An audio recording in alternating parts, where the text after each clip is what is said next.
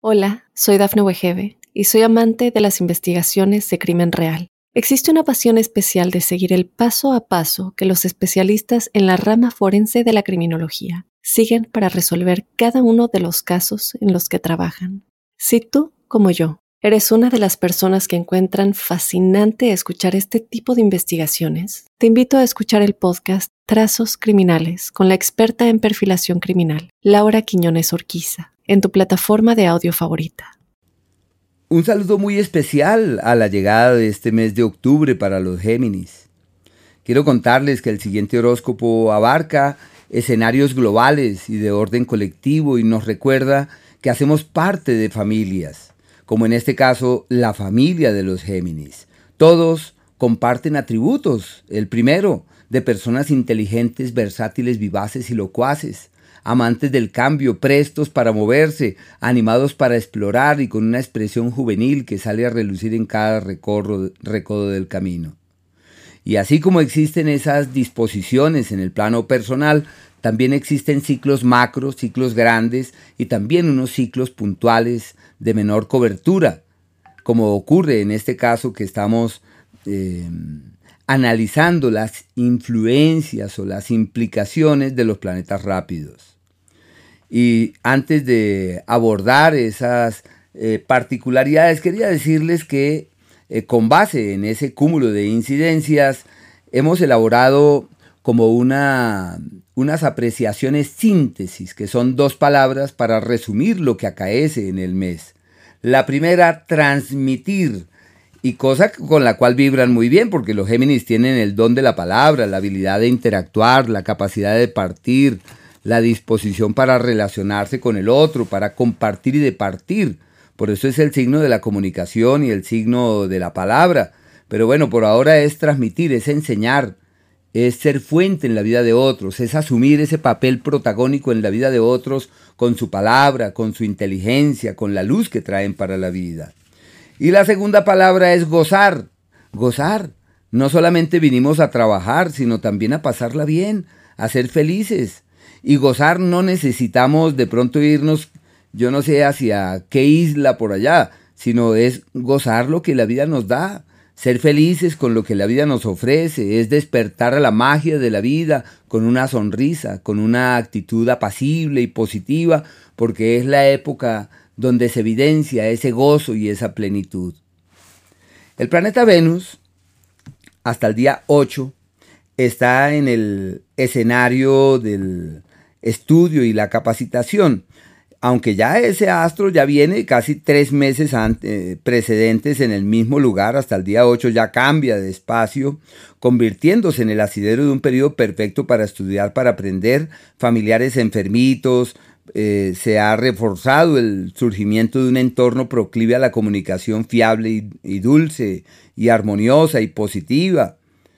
Eh, desde el día 8 cambia ese entorno y este astro entra en el eje de la familia, como si hubiese un escenario perfecto para resolver aquello que está pendiente con los seres queridos. Si la idea es organizarse con quien se ama, llegó la hora. Hay que decirle, bueno, contigo iré hasta el fin del mundo y yo creo que llegó la hora. Es la época donde se pueden superar con gran facilidad las diferencias con el amorcito, con la persona que amamos, con esa persona con la cual departimos, interactuamos y tenemos una conexión o una, eh, una sintonía.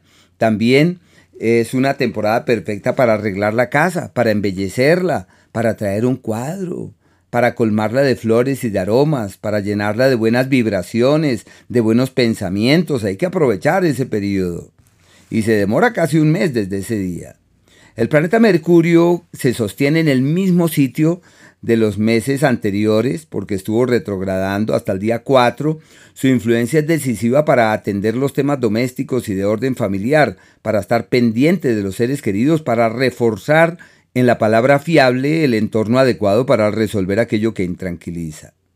Del 4 al día 21 es un entorno perfecto para eh, clarificar qué va a pasar en el amor, con quién caminamos hacia el mañana en el amor, quién es esa persona que trasciende en el tiempo. Si llega alguien, esa es. Y si alguien se nos cruza por la mente, hay que llamarla, porque es el periodo del poder del amor. de la magia en el amor, de la conexión profunda con la piel, con los sentimientos, con los afectos, donde es posible encontrar caminos apacibles en aras de resolver aquello que pueda llegar a ser foco de intranquilidad. Es muy buen ciclo para enseñar, para transmitir y lo creativo en un pico muy alto también. Desde el día 21 este astro se mete en el eje del trabajo como si la capacidad de trabajo se multiplicara en forma significativa y fuera fácil eh, alimentar nuevas motivaciones, generar nuevas dinámicas, eh, mover las energías hacia otros destinos. Es como una nueva era en el plano laboral. Y la salud, de cuidado, tocará estar ahí muy pendientes de eso. Si existe un entorno eh, favorable para los emprendimientos con la familia, hay que aprovechar, hay que estar pendientes a ver qué emprendemos, qué hacemos desde la casa o qué emprendemos con los seres queridos. El sol hasta el día 23 está en el eje del amor y de la piel, de los sentimientos y de los afectos. Habla de familiares enfermos, familia raíz, materna, un ciclo irregular, de situaciones descontroladas. Pero también es un periodo muy bueno para comunicar, para enseñar, para transmitir, para ser fuente en la vida de terceros, para ser un referente para los demás, ya que se trata de una energía fiable, armónica, creativa desde ese punto de vista. Es posible eh, afianzar los lazos con los que se ama, con los hijos, con los más allegados.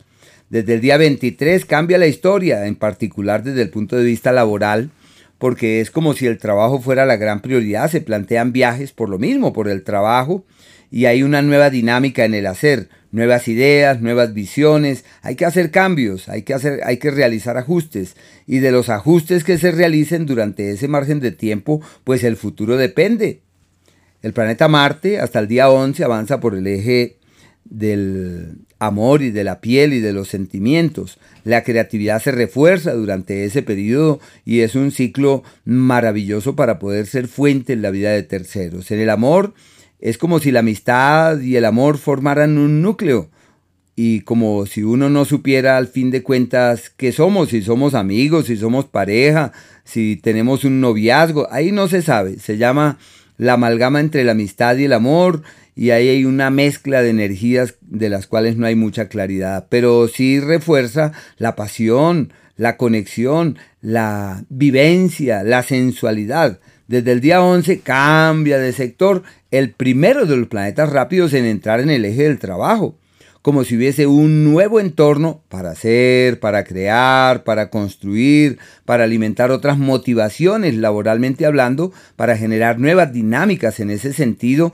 y donde surge como el aliado nunca imaginado, la solución no esperada, el referente eh, ideal, una temporada maravillosa para el trabajo y la amistad y el trabajo se entrecruzan como si eso fuera más que una realidad. Pueden encontrar el médico adecuado, el medicamento soñado o la apreciación que ayuda a que la salud funcione y no haya mayor complicación. Hay unos días denominados aquellos en donde todo va como en contravía. Eso es el día primero y el día dos lo ideal es no tomar grandes decisiones. Aquello que llega hay que mirarlo con desdén. Eh, la idea maravillosa para hacer lo que hay que hacer, hay que con prudencia. Lo mejor es esperar a que el horizonte sea mucho más claro. Los días de la alquimia, donde es posible hacer un canje con la vida, un trueque con la vida. Como dicen nuestros eh, amigos los muiscas, los indígenas, es el tiempo del pagamento, de hacer un intercambio, eso es, el día 20 y el día 21. Y aquellos días donde es posible doblegar el destino y valerse de toda la energía que se tiene para acceder a esa meta soñada el 24 y el día 25. Hay que sudarla, pero se puede hacer. Y los días de la armonía verdadera, donde todo es bonito, apacible, llevadero, el día 13, el día 14. Y de la misma manera, el 22 y el día 23, días de la armonía verdadera. Hola, soy Dafne Wegebe y soy amante de las investigaciones de crimen real. Existe una pasión especial de seguir el paso a paso que los especialistas en la rama forense de la criminología siguen para resolver cada uno de los casos en los que trabajan. Si tú, como yo, ¿Eres una de las personas que encuentran fascinante escuchar este tipo de investigaciones? Te invito a escuchar el podcast Trazos Criminales con la experta en perfilación criminal, Laura Quiñones Orquiza, en tu plataforma de audio favorita.